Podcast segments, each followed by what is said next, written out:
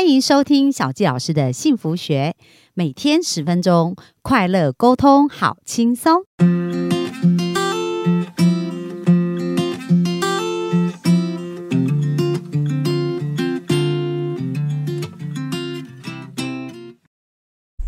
欢迎收听小教师的幸福学，很开心又在空中跟大家见面。那本周我们来聊聊的是爱情关系，所以我们谈到《爱的业力法则》这本书里面，教大家很多可以种出我们想要的爱情关系的一个方法，而且有针对所有的问题呢，很多很多的问题都有实际的做法哦。那今天小教师再来跟大家分享两个可能我们经常会遇到的一个部分，因为在我做一对一咨询啊，或我开课。呃，开的班级叫做“种出理想伴侣工作坊”当中，常常有的学生会反映说：“老师，我现在工作真的很忙诶，有没有时间？虽然我觉得我很想要找到另一半，可是我这个时间上就是很难安排。”哦，那在书中里面也有一对夫妻有一样类似的状况，就是这个先生呢，他就这个提出这个问题的女性，她说：“我跟我先生真的很相爱，但是呢，我们两个都忙到不可开交。”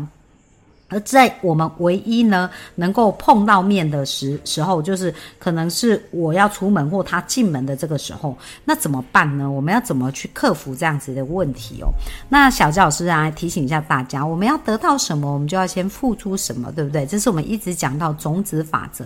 所以，如果我们想要得到时间，那我们就需要付出时间。可是这个非常非常的吊诡，我明明就没有时间啦。所以这一位女士呢，当她听到格西老师这样讲解释的时候，他真的很不能理解，所以他的表情呢，就是属于非白很臭脸哦，就觉得说，那我就是没有时间，我如何付出时间？那这时候格西老师还是告诉他，己所欲施于人。所以你想要得到时间呢，你当然就要帮助别人。比如说你想赚钱，就是要先把钱给出去。那你想得到更多时间，你就要给出时间。那他就说：“可是啊，我现在就是没有时间。那当我好不容易有时间的时候，仅存的时间，我当然想要拿来跟我先生相处。我怎么又把这些时间给出去？我不是又更加没有时间吗？”那格西老师他就发现啊，原来呢，他不不是那么理解种子法则里面哦，在这边种子法则里面有一个非常非常重要的法则，就是呢，当你给出一，其实你是可以获得十的回报的。那就好像中呃，像葛老师经常在他的分享会里面会做一个示范，就是他会拿出一百块美金，然后就问大家，问现场有没有人要这一百块美金，然后他就把这一百块美金给出去。那给出去，他就邀请这个可以拿这一百块美金去做良善跟美好事，可以带家人去创造幸福，然后或者用这一百块钱的美金去创造更多美好事。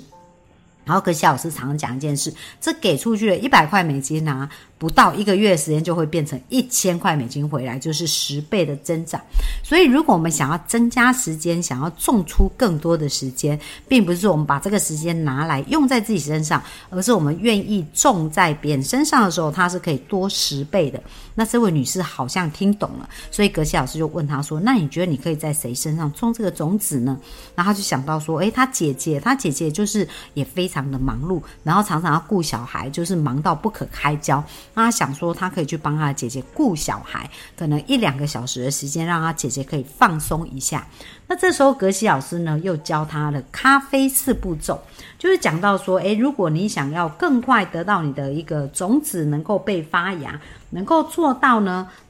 格西老师这边讲到咖啡四步骤，所以我们再来简单的复习一下咖啡四步骤。星巴克的一个四步骤，第一个呢，就是要言简意赅的讲出你想要得到的事情。比如说，这一个女士就是我想要跟我的先生有更多的时间可以相处哦，所以这就是她想要得到的一个结果。那星巴克四步骤哦，星巴克四步骤，第一个就是呃，简单的讲出你要；第二个就是计划你要帮助的这一个人。去就是有跟你一样目标的人，然后去帮助他，好，就是计划一个方式去帮助他。那第三个叫实际采取行动来帮助对方。那第四个叫咖啡冥想，就是睡前呢能够做一些好的冥想。所以我们就从这一个要种出时间的这位女士，第一个她就是她要增加她跟她先生相处的时间嘛，所以第二个步骤她就找到一个跟她有需求的人帮助她，所以她就发现她可以帮她的姐姐。然后她帮助她姐姐呢，她就是先有一个小小的时间跟她姐姐谈，就是说，诶，我想要拟定一个计划来帮助你，然后可能一个礼拜一次或两个礼拜一次，然后我帮你带小孩，然后让你有更多的，让你有可以有时间去做你想要做的事情。好，所以这样是不是他就第一步骤、第二步骤？就跟他一起做一些计划，但是做完这个计划，第三个就是实际帮助他得到这个。那在这个过程当中呢，最后他就来做咖啡冥想，那非常非常神奇的哦。就是呢，当他们这样做以后，哦我这对夫妻他的确哦，就因为中了这样子的一个部分。得到更多的时间相处，可能在工作上变得更有效率，或者是在一些呃他们所做的执行一些专案，很神奇的就开始生出一些时间了。所以这是呢谈到有关如何种出时间，然后如何运用这个星巴克的四步骤去得到你要的结果。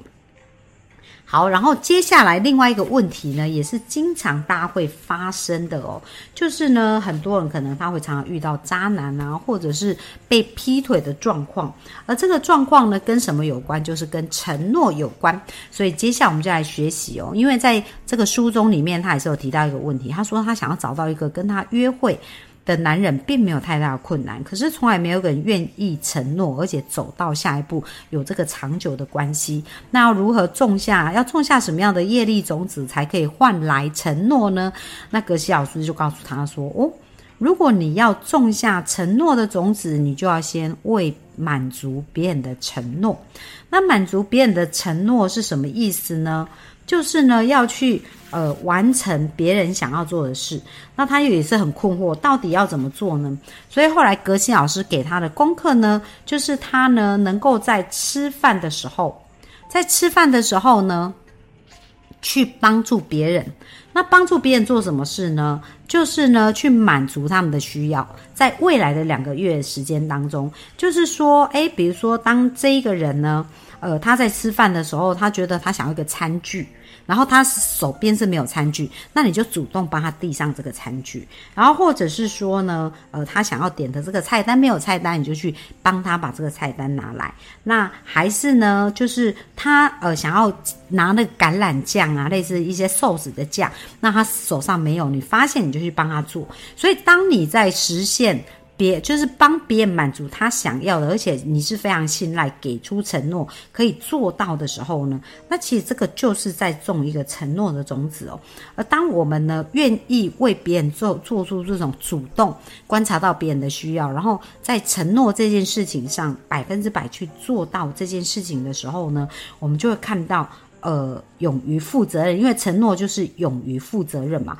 所以他谈到就是说，我们对周围的人勇于负责任，然后我们。把我们小小可以做的事，我们当然不是去满足他所有的事情，可是这一些生活细节里面，我们可以协助他做到部分，我们就去协助他。而当我们这样做，当我们呃习惯把这个餐桌的承诺变成一个习惯的时候呢，就为他人负责，其实也就是在为自己负责。那你就会种出一个愿意为你来负责，而且真正付出责任的一个部分的。所以其实啊，有没有发现？这个种子法则它很神奇。如果我们在生命当中一直很努力，都还没有得到我们要的，有可能就是我们太过专注，只想着我们所要的。那当我们非常专注，只想着我们要，只满足自己的需求的时候，我们种了什么种子呢？我们很可能就会种出一个也是跟我们一样，他就专注在他想要的，然后专注想得到他要的。那两个人。都专注想得到他们彼此自己要的东西的时候，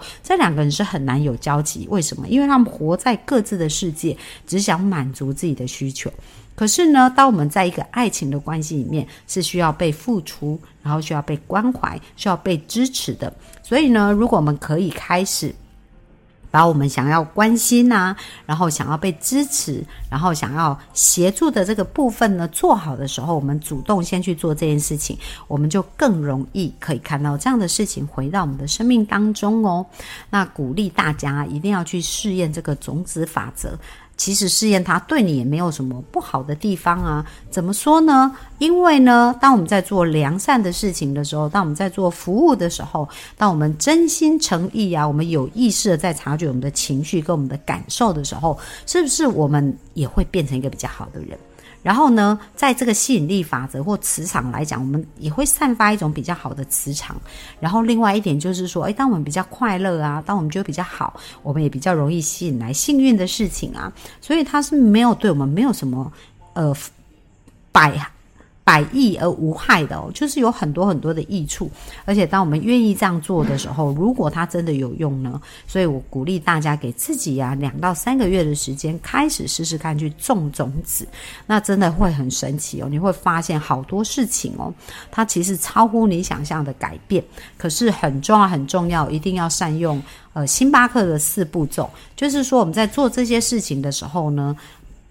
咖啡冥想是最最最重要的，就是你如果去帮助别人啊，然后帮助他得到他要，你没有在咖啡冥想，就很多很像一个植物，一个种子你种出去，却没有让它在一个好的土壤，然后没有给它一个好的浇灌，所以非常非常重要。除了我们做出这些美好的事，那有一个问题就是说，诶，如果这一些事情我是过去已经做了很多。那我这些素材可不可以拿来当咖啡冥想的素材，也是非常可以的哦。所以如果以前你就很惹很愿意帮助别人，然后很愿意付出，然后也做了很多良善的事情，只是以前你没有在想这些事情的时候，你在睡前现在开始来做咖啡冥想，把这些素材拿出来想，然后连接你所想要的一个结果。